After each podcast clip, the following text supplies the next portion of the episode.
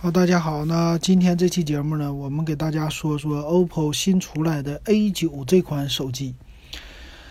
O9 A9 这手机呢挺有意思，它是四月三十号在官网上线了。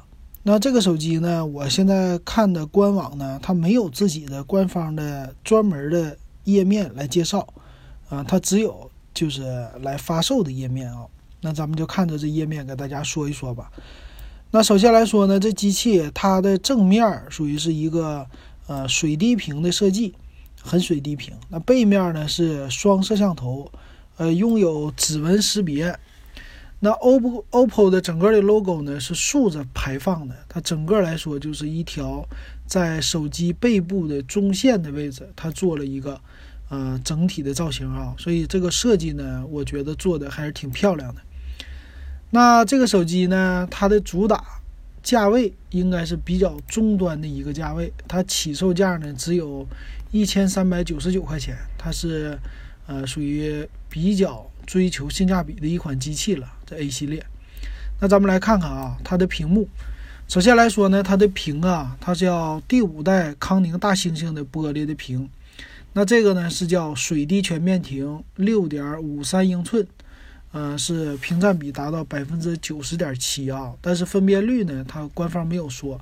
一会儿我们要去别的平台给大家看看。那机身方面呢，它叫三 D 叫凝光渐变的一个机身。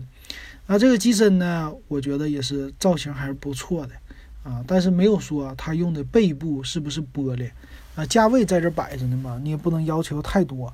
但是呢，整体的设计它有三个颜色。一个呢就属于渐变这种的，叫萤石紫和他们家 R 的 R 系列吧，啊是靠近的。还有一个叫云母绿啊，这个颜色好像是属于是当年用的高端系列的啊。还有一个叫冰玉白，都属于是带着渐变的。那它的电池呢是四千零二十毫安的一个大电池。那这电池呢相对来说还算是可以的吧。那它配的呢处理器他家没说。啊，为什么没说呢？是因为它配的是 MTK 的处理器哈。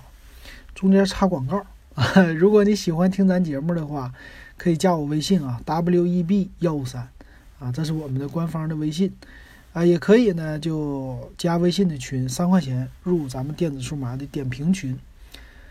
那它用的处理器呢是不是骁龙？它用的是 P 系列 P 七零 MTK 的啊，这还算是比较新的一个系列了。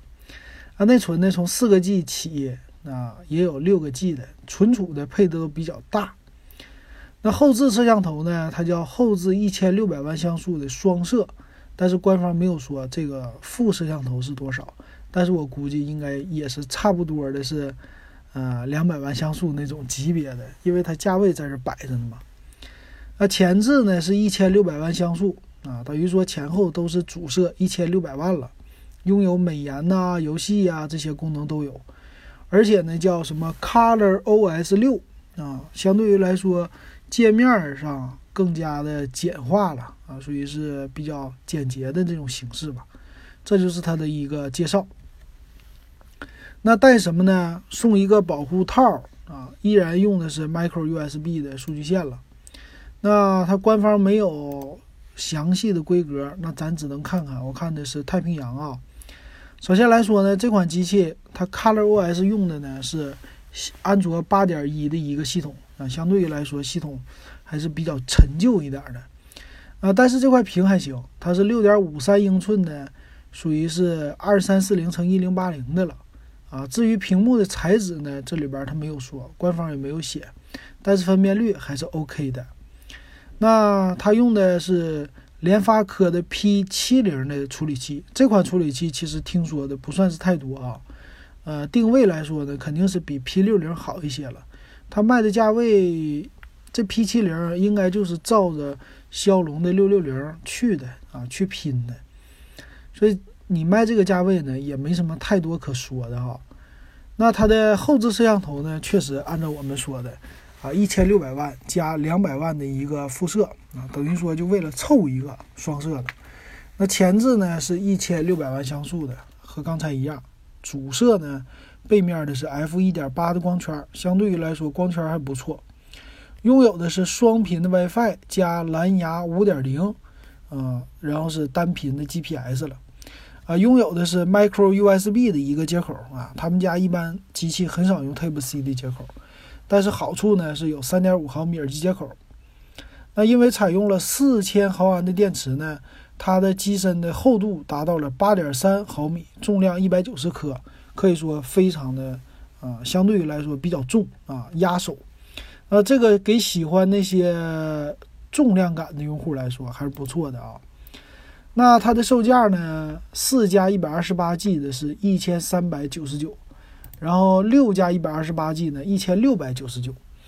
嗯，这个售价呢，相对于来说啊，按照 OPPO 自己家来说，我觉得跟之前的 A 系列比还算是凑合啊。这个价位毕竟它入门级的嘛，价位还不是太贵，而且呢，它虽然说官方现在没有送耳机，这个有一点和他们家一贯的传统不太一样啊。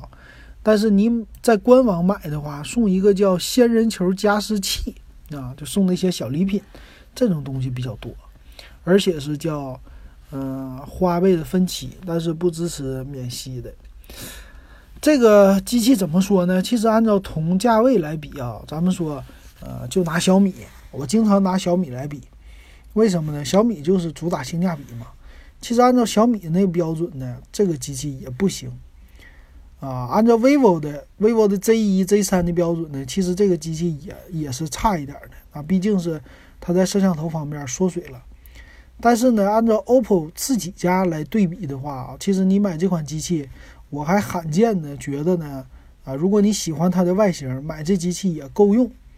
毕竟呢，它配的存储比较大啊，还有一个就是内存也 OK，花个一千三百九十九，四 G 的内存凑合用的啊，正常来说也不是那么特别的卡，而且呢，屏幕最起码它不是那种七二零 P 的屏。所以整体来说呢，够用啊，一千三百九十九。如果能讲讲价的话，再便宜个一百块钱，或者你多要点礼物的话，其实也还是 OK 的。我觉得用起来问题不大。但是跟同系列同价位的那些其他主打性价比的红米系列呀、青春系列呀这些比起来的话，它其实性价比就不好了。啊，花一千三百九十九，你都可以买四千八百万像素的摄像头了，副摄至少是五百万像素了，对吧？嗯，前置摄像头的话，他们俩是差不多的，但是毕竟价位在这摆着，他们俩之间的和性价比的机器相差还是大一些的。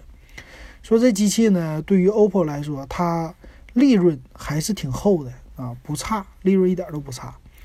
而且毕竟 MTK 的采购成本肯定要低于骁龙的，所以整体这机器呢，它就是还是属于 A 系列的这种的，在外观给你做的特别的漂亮，跟 R 系列特别的相像，但是呢价位又比较低，应该是很受这种喜欢 OPPO 的用户又不想多花钱的这种用户的欢迎了啊。说这机器呢，如果特别喜欢 OPPO 的人，觉得 OK。可以买，但是其他人我建议还是追求一下他家的 K 系列吧，啊，毕竟 K 系列的性价比还是比这款机器高的。好，那这期的 OPPO 的 A 九就给大家说到这儿。